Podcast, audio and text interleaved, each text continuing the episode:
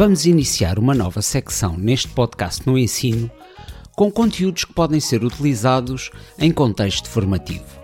Já referimos no primeiro episódio que não existem em português muitos conteúdos áudio disponíveis para os professores poderem utilizar nas suas aulas ou sugerir aos alunos como pesquisa ou trabalho complementar. Assim sendo, por que não damos o exemplo, contribuindo para preencher essa lacuna e começar a publicar entrevistas ou depoimentos sobre diversos assuntos que possam interessar a professores e alunos dos diferentes níveis de ensino? No próximo episódio, iremos publicar o nosso primeiro conteúdo que professores e alunos podem ouvir, descarregar e partilhar. Trata-se de uma entrevista sobre psicoterapia, psicologia e psiquiatria, o que são cada uma delas e o que as diferencia.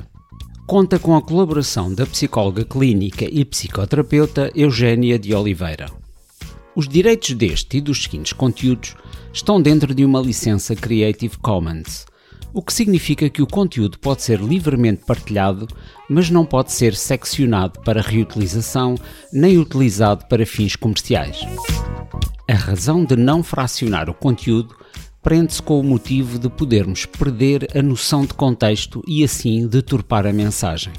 A atribuição da origem do fecheiro áudio não é obrigatória, mas se o fizer, agradecemos, sendo um gesto simpático. Iremos tentar publicar conteúdos áudio que não cedam 40 minutos, de modo a poderem ser inseridos numa aula de 50 minutos. Estes conteúdos resultam sempre da abordagem específica do técnico ou especialista que se disponibilizou a gravar e a partilhar o seu saber, o que faz com que possam não refletir necessariamente a abordagem contida no manual do aluno ou a perspectiva do professor em aula deverá ser o professor a ouvir previamente e avaliar se esse conteúdo lhe é útil como recurso didático complementar. Aqui no podcast, os conteúdos que possam ser usados em sala de aula ou como matéria para os alunos serão identificados com a cor azul em vez do verde que identifica os outros conteúdos do podcast.